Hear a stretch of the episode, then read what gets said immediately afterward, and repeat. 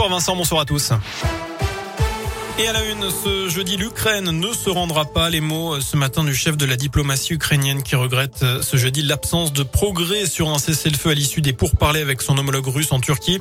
Euh, de son côté, la Russie annonce qu'elle ne participera plus au Conseil de l'Europe.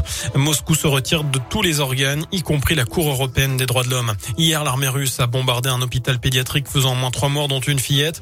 Le président ukrainien parle d'un crime de guerre. Notez qu'aujourd'hui débute un sommet européen de deux jours à Versailles. Au menu, l'indépendance énergétique et la construction d'une Europe de la défense.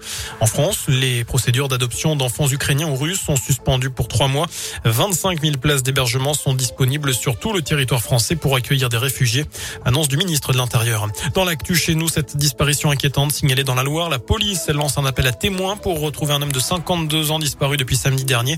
Il aurait quitté son domicile à Roche-la-Molière. Il peut se trouver dans les départements de la Loire ou de la Haute-Loire selon les enquêteurs. On vous a mis son signalement sur radioscoop.com. Emmanuel Macron va proposer dans son programme un report progressif de départ à la retraite à 65 ans. Une réforme de responsabilité d'après le porte-parole du gouvernement. Les autres candidats à la présidentielle n'ont pas tardé à s'exprimer. Notre programme prévoit la retraite à 60 ans dans un mois. On saura qui décide. Voilà ce qu'a tweeté Jean-Luc Mélenchon. D'après Marine Le Pen, c'est, je cite, toujours au peuple de se sacrifier avec Emmanuel Macron. On passe au sport. Les Jeux paralympiques de Pékin. Nouvelle médaille française. Le bronze en slalom géant pour Arthur Baucher. Sa troisième médaille après avoir décroché l'or en descente et en super combiné. La France en est à 7 médailles. Enfin, certains automobilistes ont eu une belle surprise hier. Le gazole affiché à 1,08€ dans la station d'une grande surface de Côte d'Or. Euh, autant dire que le bouche à oreille a fonctionné. Conséquence, c'est devenu la ruée à la pompe. La station ne s'est aperçue de son erreur que plus tard et a remis le bon prix 2,08€.